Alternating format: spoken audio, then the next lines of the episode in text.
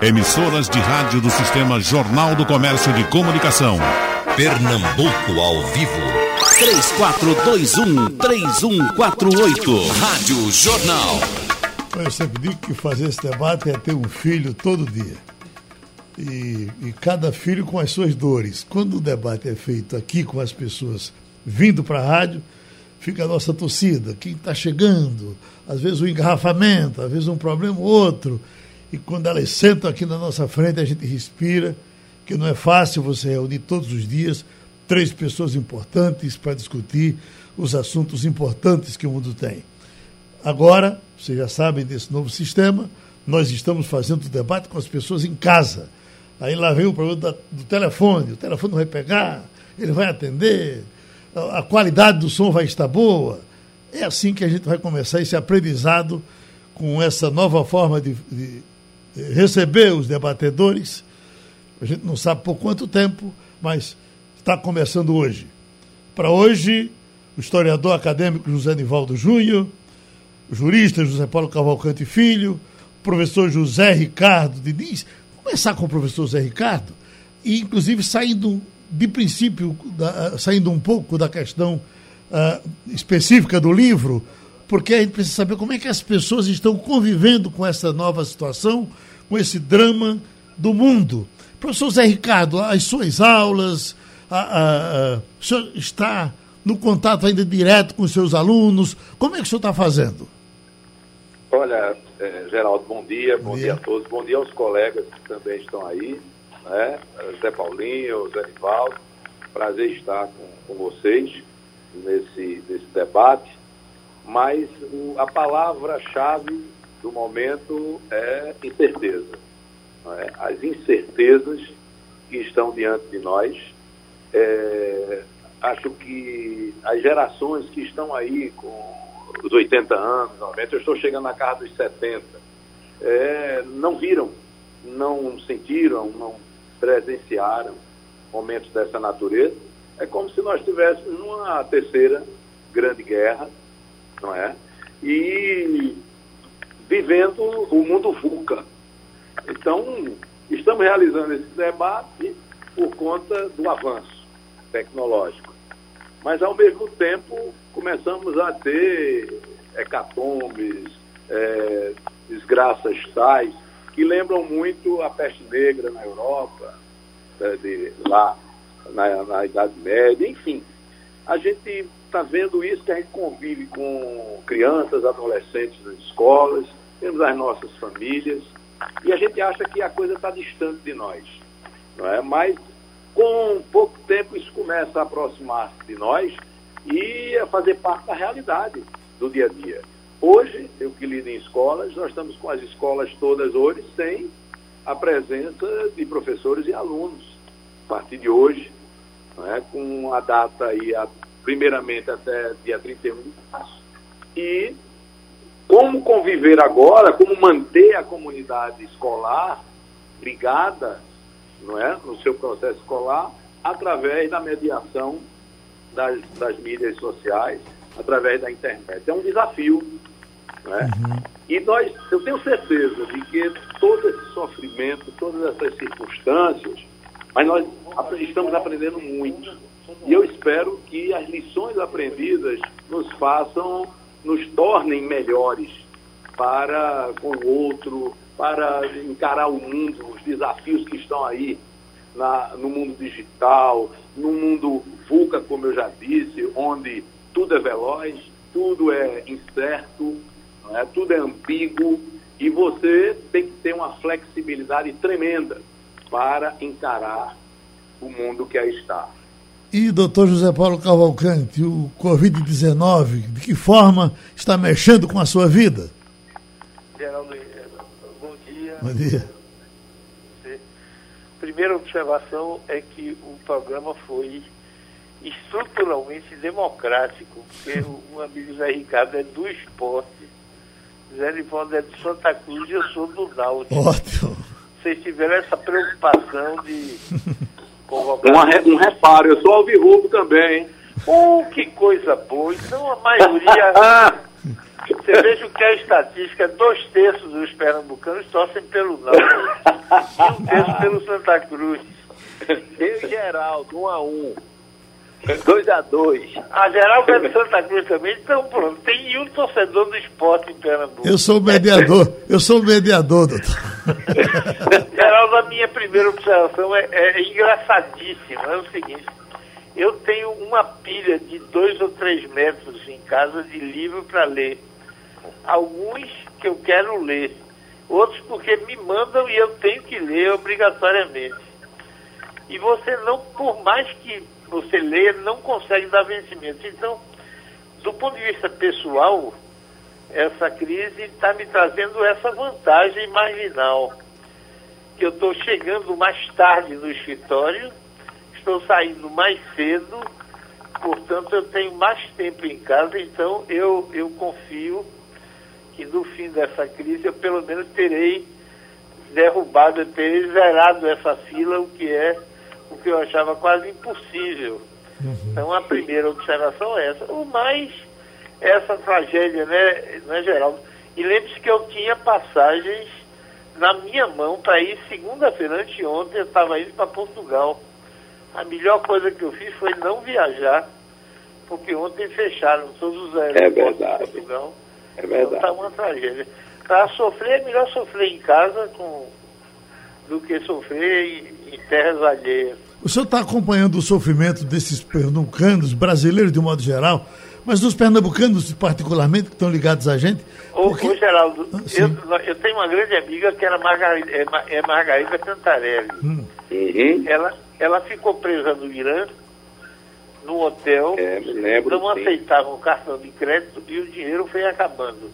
O, o remédio do grupo que estava com ela acabou, todos tomavam remédio e não tinham como comprar, porque farmácia não aceita cartão de crédito. Eles conseguiram um avião, Deus sabe como, e foram para Bangkok.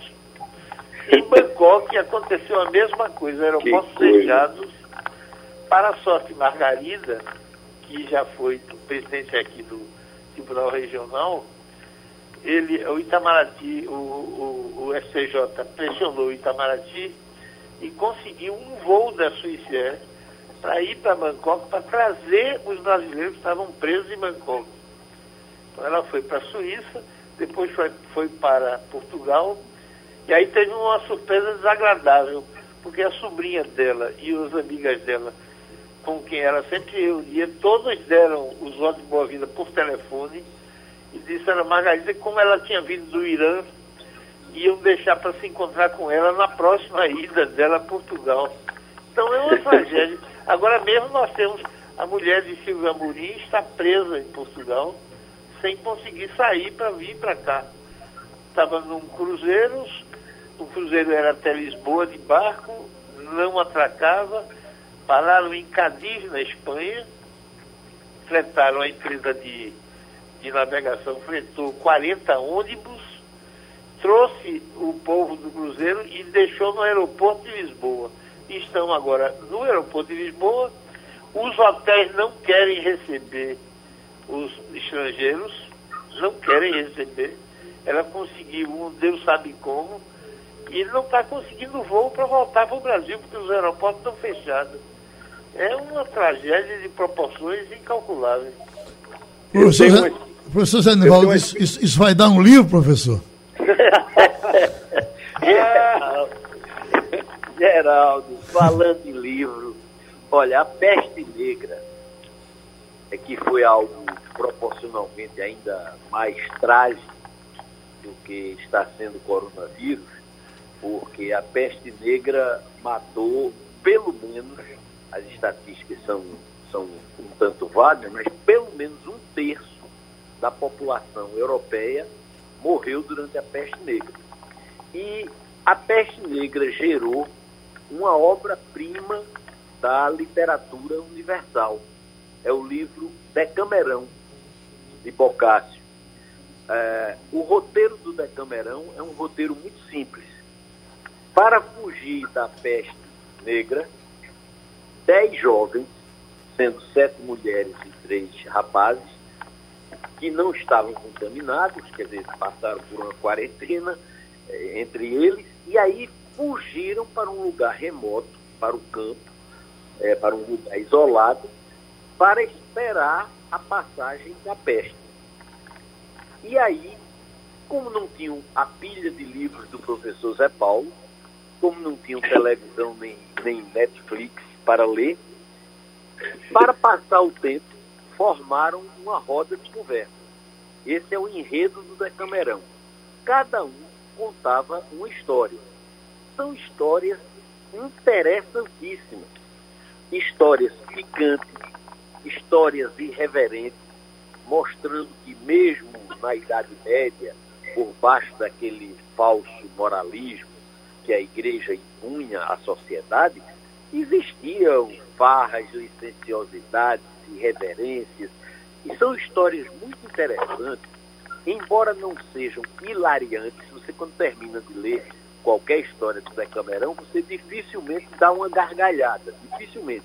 Mas são histórias muito bem humoradas, histórias divertidas e constituem, por ironia, nesse tempo de em que você liga a televisão e a sugestão é vírus, pandemia, epidemia, etc., etc., constitui uma possibilidade de enriquecimento, porque é um livro fantástico e constitui uma ligação com uma situação semelhante, o que nos dá, nesse momento, aquilo que eu acredito que nós mais precisamos: tranquilidade e esperança.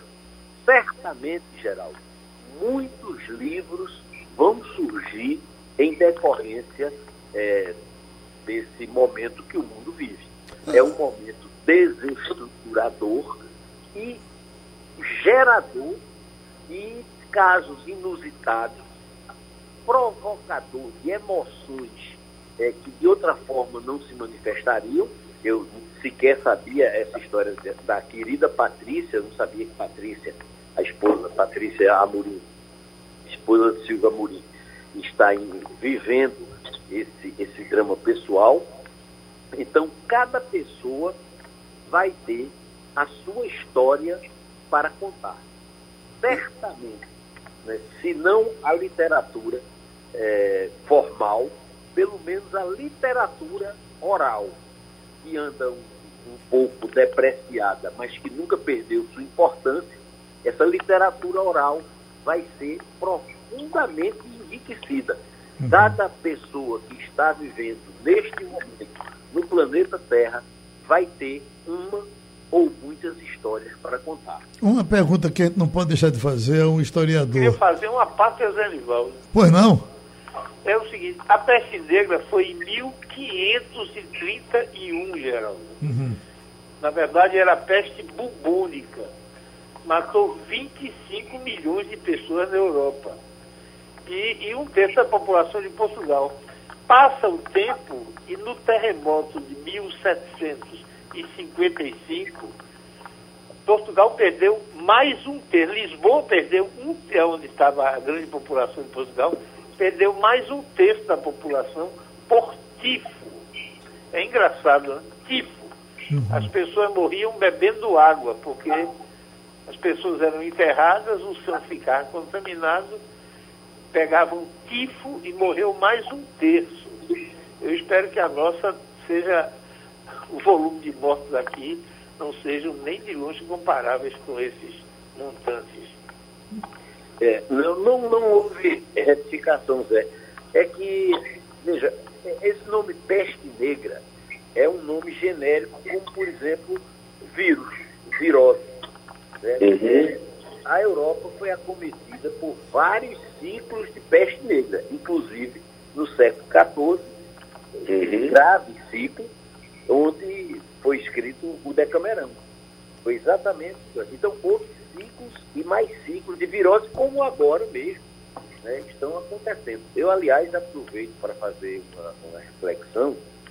É, eu fico perplexo num ambiente desse, num momento desse, como ainda tem gente que tem a coragem, a ousadia, a, a, a imbecilidade, eu sei lá o que é, eu não quero julgar é, é, com, com palavras, digamos, depreciativas, mas a pessoa negar a evolução da existência espécies, negar que o universo é um todo em transformação, negar que novas doenças surgem e desaparecem e ressurgem e se recriam e atacam e recuam. Então, é impossível você negar a transformação da natureza.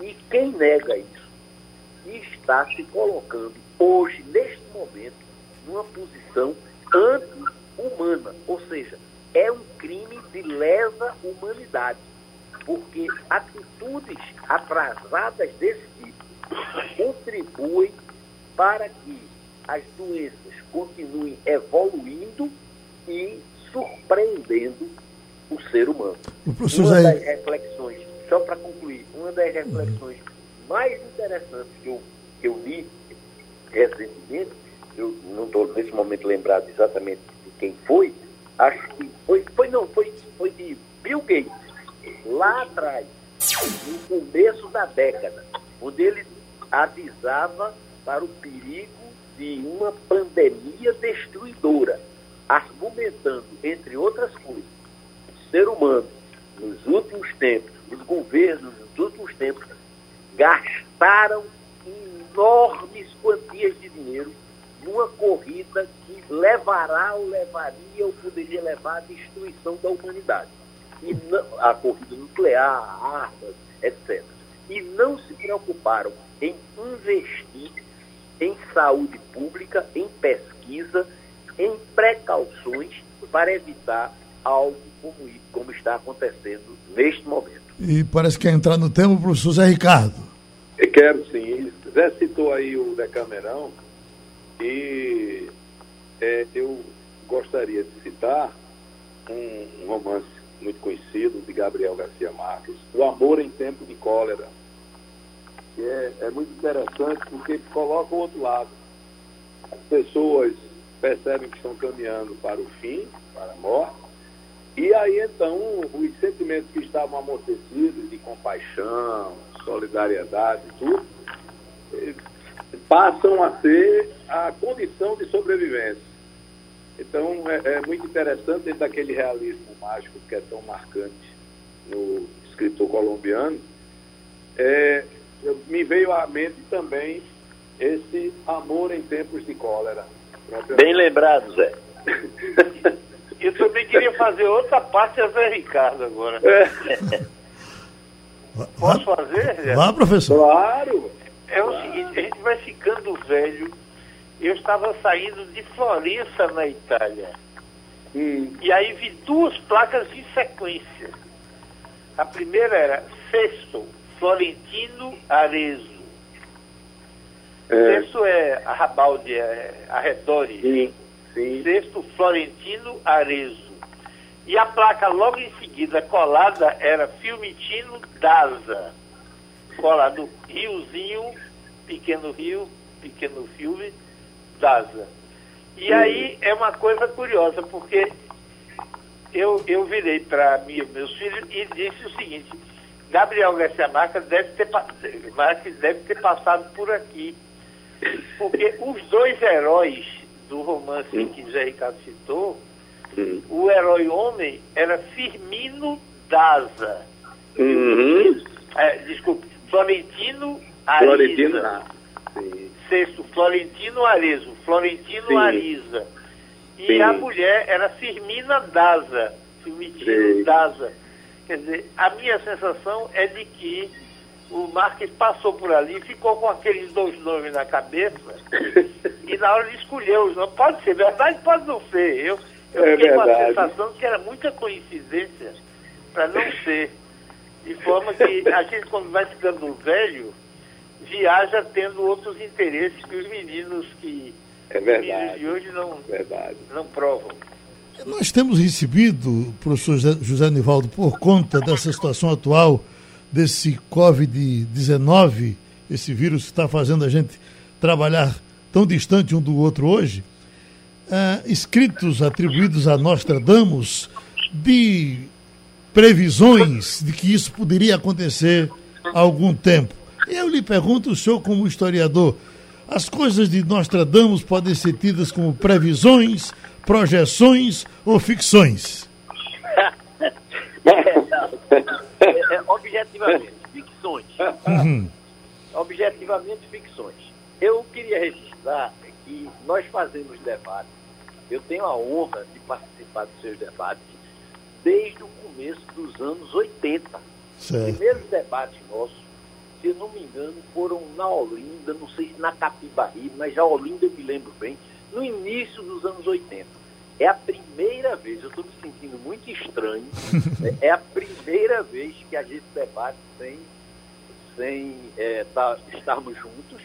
E dessa vez vamos quebrar a tradição da selfie. Né? Nós toda vez temos essa brincadeira de fazer a, a selfie, postar no Facebook e tal. Hoje não vamos ter selfie por conta do coronavírus. Eu, eu, é... eu, por coincidência, eu estou tirando a foto exatamente aqui para lhe mandar como é que está o debate de hoje. pois não. Agora, Geraldo, é, nós tratamos, você levantou uma coisa muito interessante.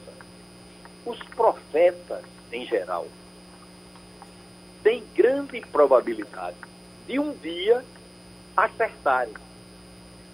Previsões. Na, na Grécia Antiga, por exemplo, as previsões eram sistematizadas, havia os oráculos, aqueles, aqueles, é, aquelas pessoas que tinham, é, digamos assim, dons né, para prever acontecimentos. E eu quero registrar uma coisa.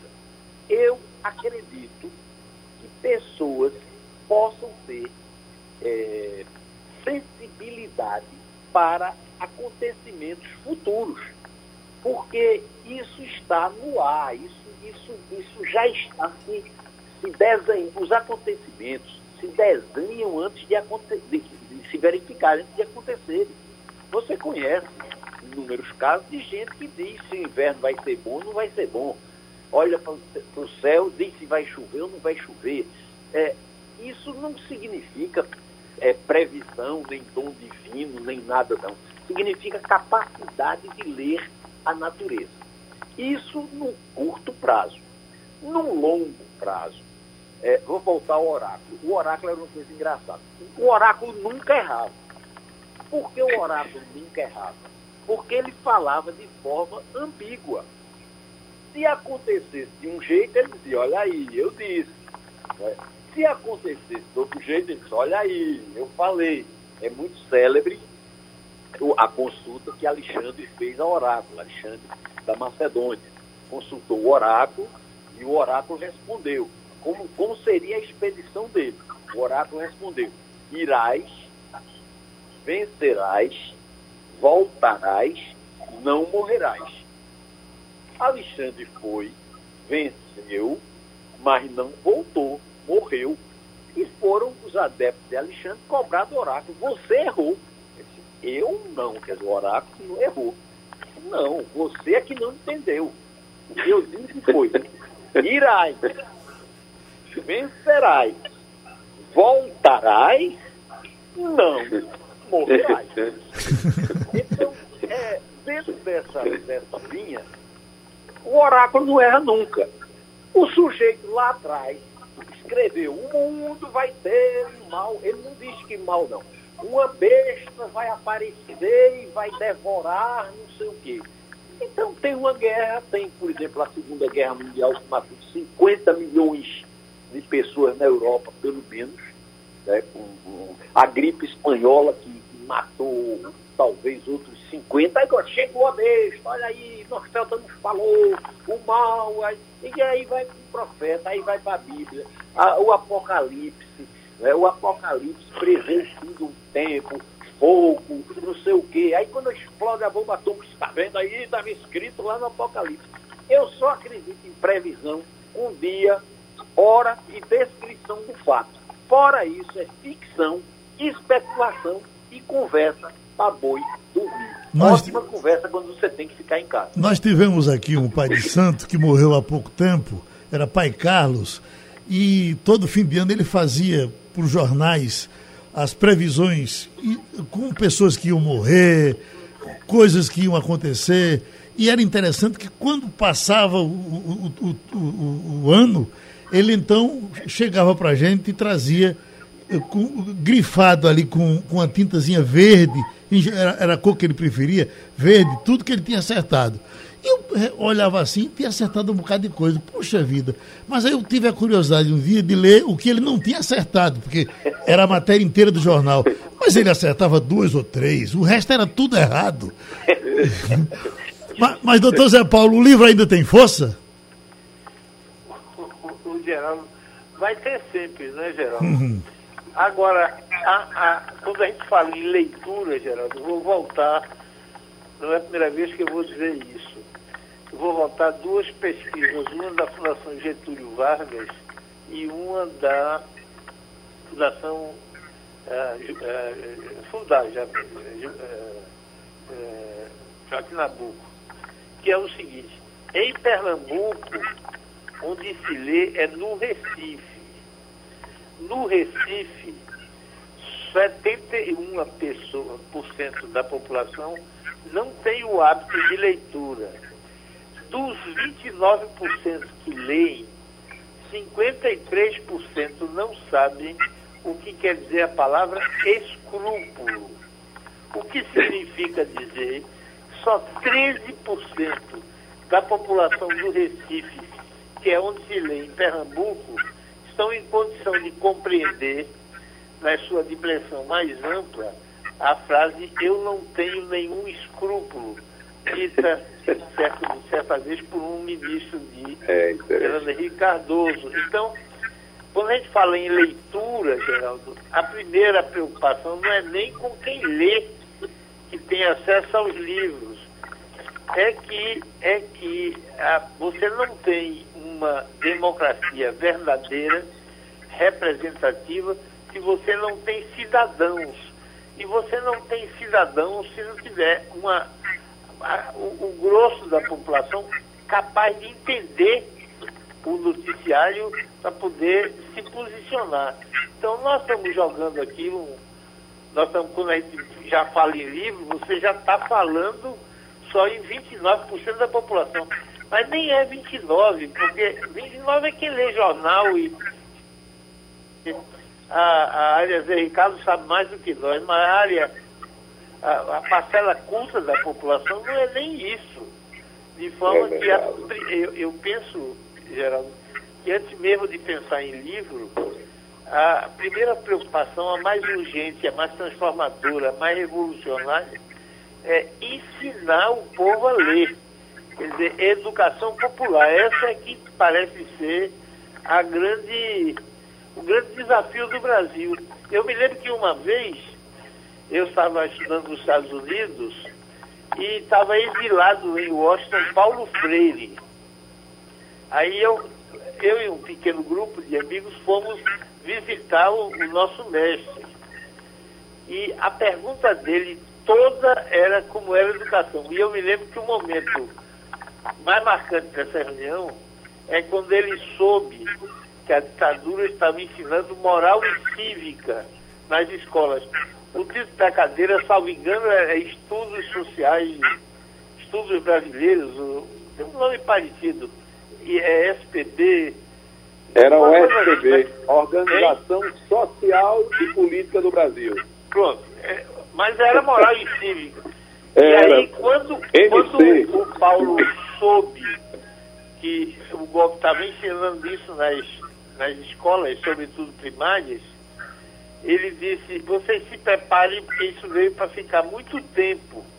Então, ele compreendia que quando a preocupação da, da, do grupo tomou poder era, era com as escolas com educação, é que eles estavam visualizando uma permanência muito longa. E passaram 20 anos.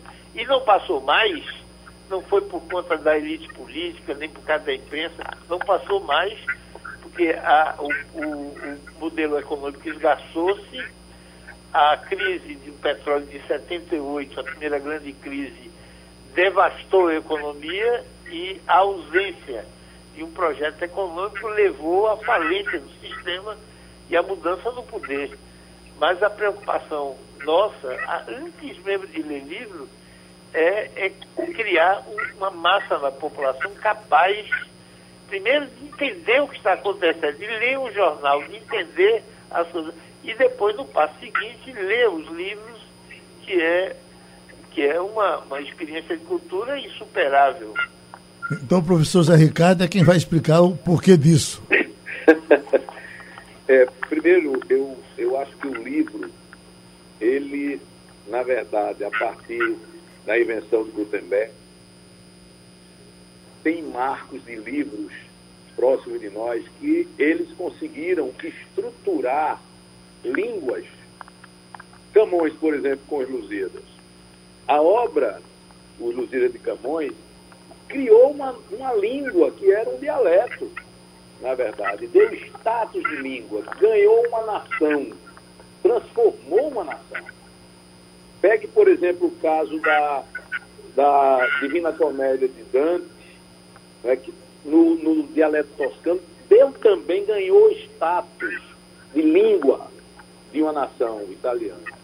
Você pega o, o Quixote de Cervantes, deu status de língua, sistematizou vocabulário, estruturas linguísticas.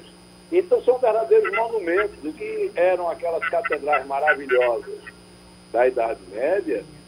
Nós temos o livro como grande monumento, inclusive como elementos que resgatam fatos que a história poderia ter ignorado.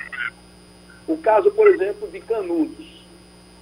Um dos generais, um dos coronéis, não sei se o Moreira César, Zé, é, Zé aí pode trazer melhor essa história, havia jornalistas e um dos jornalistas ali naquela chacina no final disse é, em coronel, tempo de Murici a, é, é, a, é, isso será relatado como história. Ele disse, meu caro, a história não chegará até aqui. Aí o que aconteceu? Havia um militar, engenheiro, conhecedor da língua e escreve um monumento como os sertões, dentro da visão cientificista daquele final do século, começo do século XX. Ora, a história chegou e chegou de uma forma extremamente significativa com um livro como Sertões, denunciando, como ele diz no prefácio do livro, o que houve ali foi um massacre. Denunciemos-lo e é o que acontece em toda a obra. Inspirando grandes autores da literatura latino-americana mundial. O Vargas Llosa escreveu A Guerra do Fim do Mundo justamente inspirado dentro da obra de Euclides. Então, o livro é um monumento da humanidade, na verdade. Agora, hoje, o que é que acontece? A gente percebe que essa noção do livro perdeu essa noção da questão da leitura enquanto elemento significativo. A leitura tornou-se a ânsia de ter a informação. Só. Muitas vezes você leu a informação e acabou.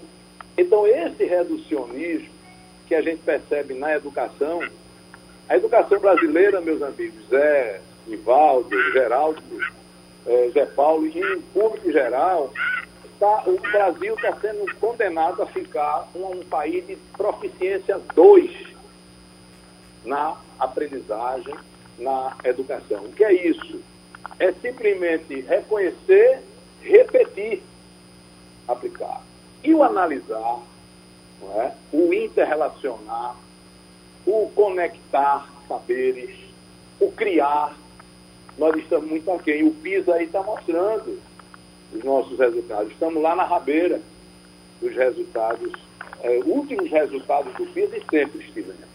Então, não podemos condenar o Brasil a ser um país de proficiência 2, ele tem que chegar à proficiência 4, que é conectar saberes, criar novos saberes, é a proficiência 4. Então, nós temos que caminhar, chegar à proficiência 3, chegar à proficiência 4, para sermos um país que gere uma sociedade de inteligência e não a sociedade de braços. Que é isso que hoje, ainda, por incrível que pareça, nós estamos condenados. Um garçom, deixa eu pegar o nome dele que foi coberto aqui. Oh, meu Deus. Cadê a ponta? Pronto. O garçom é Valdo Silva. Ele disse: Esse doutor José Paulo deve ser um que eu conheci trabalhando em seu aniversário na Blue Angel é uma pessoa elegante, trata bem os outros. Apesar de sua posição social, tratou todos igualmente, de convidados a quem estava trabalhando. Parabéns, doutor Zé Paulo, pelo seu comportamento. Ainda tem outra aqui, Juarez de Jaboatão. Tem um amigo que está no Japão, com passagem comprada para vir para Pernambuco. É um homem de 30 anos, sua mãe tem 70. Será que vão deixar eles entrarem no Brasil? Olha, não tem nenhuma proibição para entrar no Brasil até agora, né? Tem proibição nos Estados Unidos, Estados Unidos, eh, em outros lugares. No Brasil isso não está acontecendo. Os aviões, todos que estão vindo de fora, estão entrando até segunda ordem.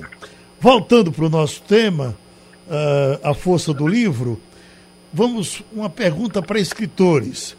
Doutor José Nivaldo, o senhor, como escritor, é adepto do livro pequeno.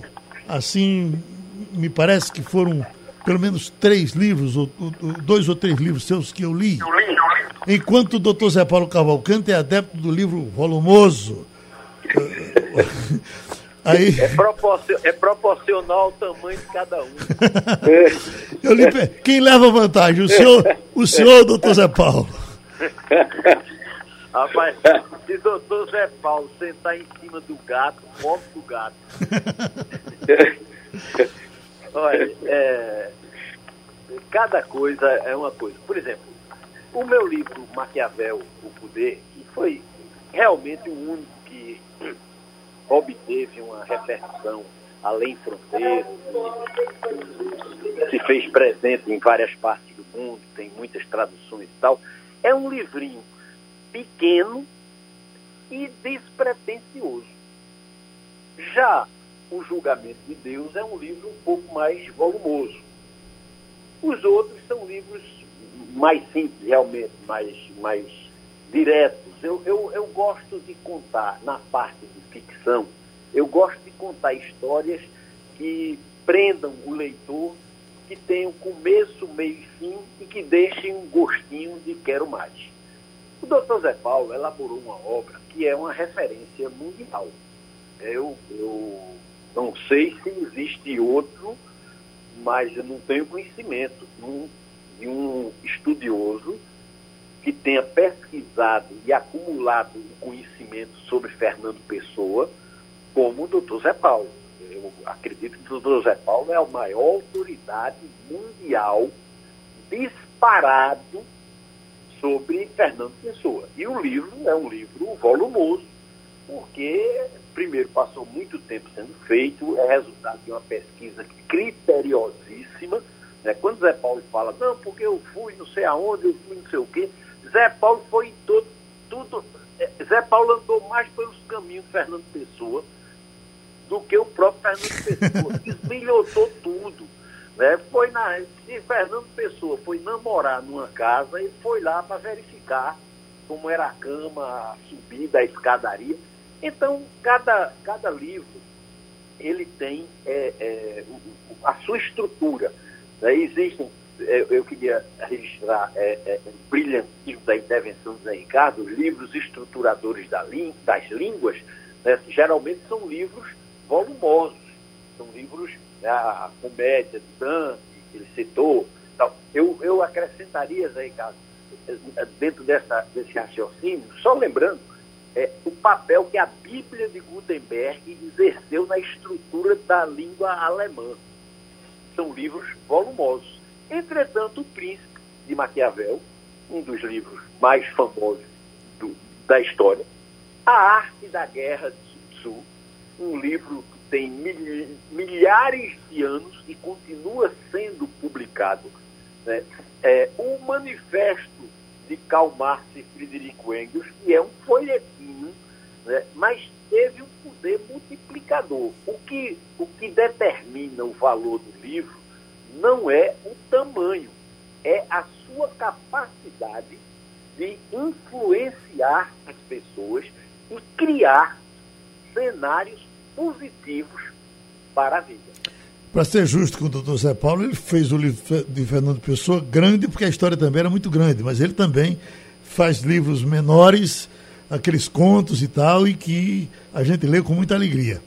Ah, agora, professor Zé Ricardo, quem leva vantagem? Quem faz o livro grandão ou quem faz o livro pequenininho? É, eu, eu vejo o livro, seja grande, é, volumoso, seja fino, como se diz, ele vale pelo que ele abre a imaginação do leitor. Eu comparo sempre isso com você pega um livro de Jorge Amado, por exemplo. Jorge Amado colocando aquelas cenas ali no cais Salvador, ali no Mercado Modelo, a escrita vai te levando a imaginar, a criar a imagem. Isso é que eu acho fantástico. Escritores são capazes de, com as palavras, abrirem na sua imaginação, na imaginação do leitor, e mais, criação de novas imagens. É por isso que o, o grande Fernando Pessoa, aproveitando a deixa aí que Zé fez em relação a, a Zé Paulo, o, a, o autopsicografia dele é, é, um poema interessante porque é como se o, o texto, quando eu o escrevo, ele passou a ser algo autônomo. Ele tem vida própria. E o que é mais interessante, ele é capaz de criar o leitor, multiplicar as leituras. Então a leitura que eu tive é diferente da que você teve. Você vai contar a história desse livro, você já recria, e aquele que ouve a história que você contou do livro já faz a sua própria criação, recriação. Então uma multiplicidade de criações. O livro espaço para isso. A imagem pronta do hoje, ela, de certa forma, ela não abre essa tua imaginação. Um livro, uma palavra, sendo o verbo, a, o grande elemento do livro, é capaz de abrir a imaginação de qualquer um. Então feche o debate do livro, doutor Zé Paulo. Geraldo, eu queria começar com a parte e aos dois amigos, que eu não fiz para não, não, não ficar interrompendo.